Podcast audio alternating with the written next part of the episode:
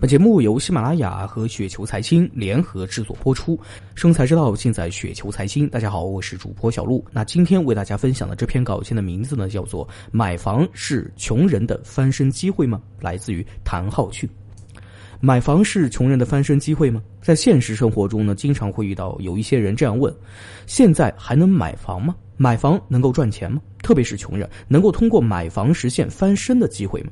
实事求是的讲啊，面对这些问题，肯定是不能用简单的是还是不是、能还是不能、对还是不对来回答，因为怎么回答都无法在现实中得到足够有理的验证。说买房不是穷人的翻身机会，从两千零三年房地产市场放开到现在，确实有很多原本很穷的人通过买房实现了翻身。他们咬紧牙关买了几套房，尤其是房价上涨更快的一二线城市。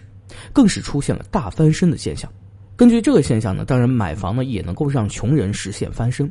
但是仔细看一看啊，又有多少是穷人通过买房实现翻身的呢？他们的翻身与有钱人、有权人相比，又翻得多大呢？显然很难称得上是翻身，而只是省钱，或者说让手中的钱保值增值了。对于绝大多数的穷人来说，越穷越想买房子，并不是真的想以此来实现翻身。一套房子是不可能获得翻身的机会的，而越是穷的人，也越不可能买多套房子。如果有实力买多套房子，就已经不是穷人了。所以要买房子，主要呢有三大原因：一是穷怕了，不希望自己的子女也像自己那样，从父母那里得不到任何的资产，尤其是房产，所以呢要想尽一切办法，也要买上一套房子留给子女，也算是对子女的一个交代；二是怕在别人面前丢面子。中国人呢十分注重面子，如果能够给子女留下一套房产，在别人尤其是亲朋好友面前呢，也是很长面子的，否则就会觉得丢面子。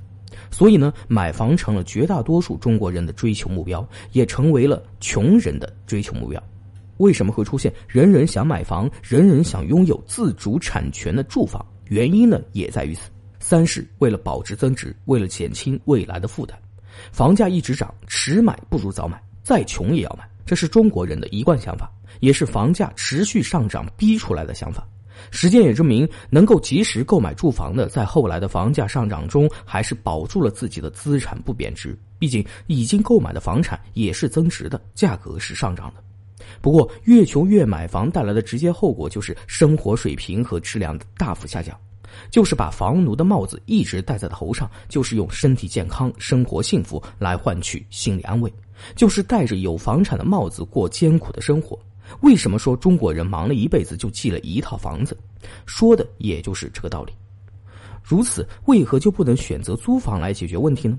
为什么不能给自己减轻一些心理压力和精神负担呢？对绝大多数家庭条件不佳的居民，也就是我们俗称的穷人来说，买房真的是无法让自己翻身的。翻身还是要靠劳动、靠创业，同时还要靠运气和机会。那当然，对于那些无胆英雄来说，通过疯狂买房可能都实现了翻身；但对于绝大多数过着安逸生活的人来说，既没有这个胆儿，也没有这样的翻身机会。机会还是在劳动和努力方面，在对生活的满足和知足。更重要的是，还要培养好子女，让他们有一个好的成长环境，有一个良好的学习条件。为了买房，把子女学习的好环境都浪费掉，那是房产所无法弥补的。他们成功以后，房产是不成问题的。